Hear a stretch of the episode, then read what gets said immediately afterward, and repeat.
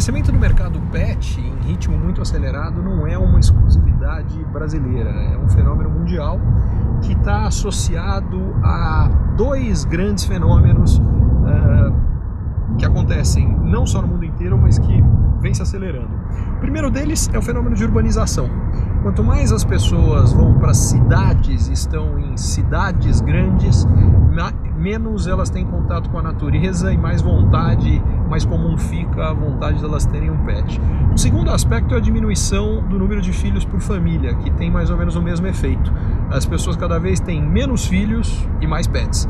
E como essas duas tendências uh, vão continuar, uh, também o número de pets vai crescer e, por consequência, todo o crescimento do mercado pet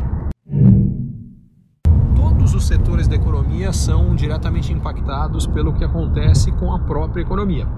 Quando a economia vai bem, é, praticamente todos os setores, alguns ao, ao, contrário, dependem da situação inversa. Quando a economia piora, aumenta a procura pelo serviço específico daquele setor. Mas para a imensa maioria, e é o caso do setor pet, quando a economia melhora, o setor vai melhor, quando a economia vai pior, o setor vai pior. O que eu acho que chama atenção é que é o crescimento forte que teve no mercado pet, mesmo durante um período no qual o Brasil passou pela pior recessão econômica da sua história. E agora que isso já ficou para trás, que a economia já voltou a crescer e que, desde que não haja uma recessão global, ela deve acelerar esse crescimento no ano que vem, é provável que a gente também tenha uma aceleração do crescimento do setor pet nos próximos anos. E aí é que está a grande oportunidade para quem atua no setor. A principal mudança econômica para os próximos anos é, e não é exclusividade do setor pet, mas olha para a economia como um todo, é que com a recuperação da economia, as empresas precisam estar preparadas para atender uma demanda maior. Qual foi o grande desafio dos últimos anos? A economia foi mal e o que as empresas precisavam fazer é como conseguir se manter vivas, às vezes com dificuldades de vendas crescentes e muitas vezes até com vendas menores.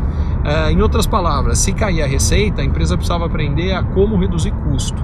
Agora, o maior desafio é como estar pronto para vender quando o cliente quiser comprar mais.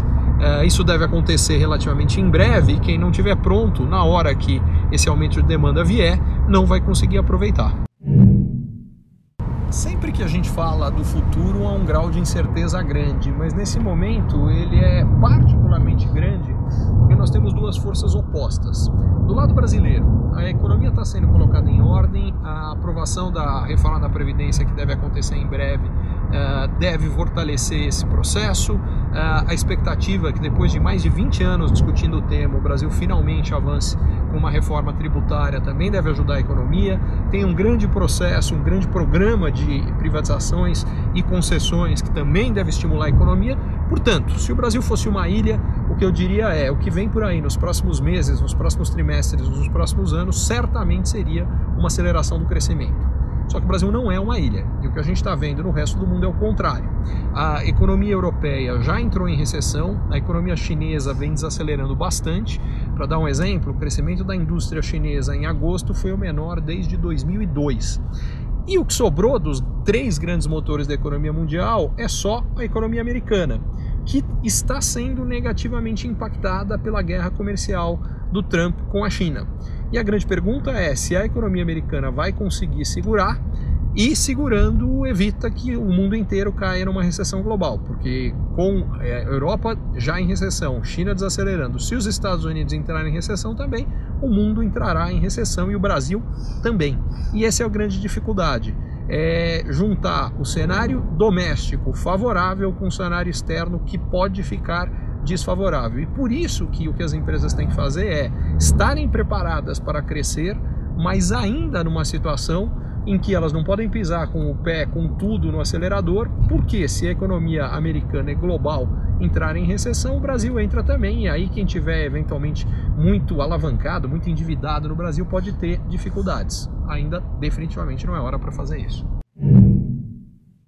além da questão da perspectiva econômica e das mudanças uh, sociais, uh, de urbanização que impactam diretamente o mercado pet, uh, qualquer empresa, qualquer setor hoje precisa levar em consideração o maior processo de transformação tecnológico que a humanidade já viu e que deve se acelerar ainda mais nos próximos anos que, que isso significa? Que a forma de fazer negócio, a forma de atender o cliente uh, vai mudar com inteligência artificial, realidade virtual, realidade uh, aumentada, internet das coisas, indústria 4.0, blockchain uh, e, e tantas outras mudanças revolucionárias. Só para dar um exemplo, transformação digital.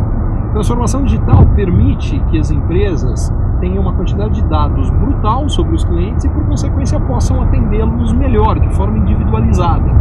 É, agora, ao contrário do que dizem alguns, é, eu não acredito que isso significa que as empresas devam fazer a escolha entre fazer vendas online ou vendas no mundo físico. Eu acho o contrário, é no online e no físico, e não apenas as mas são os pontos de contato com o cliente exatamente para entendê-lo melhor, para poder uh, servi-lo melhor, por consequência, fidelizar esse cliente e gerar mais negócios com ele.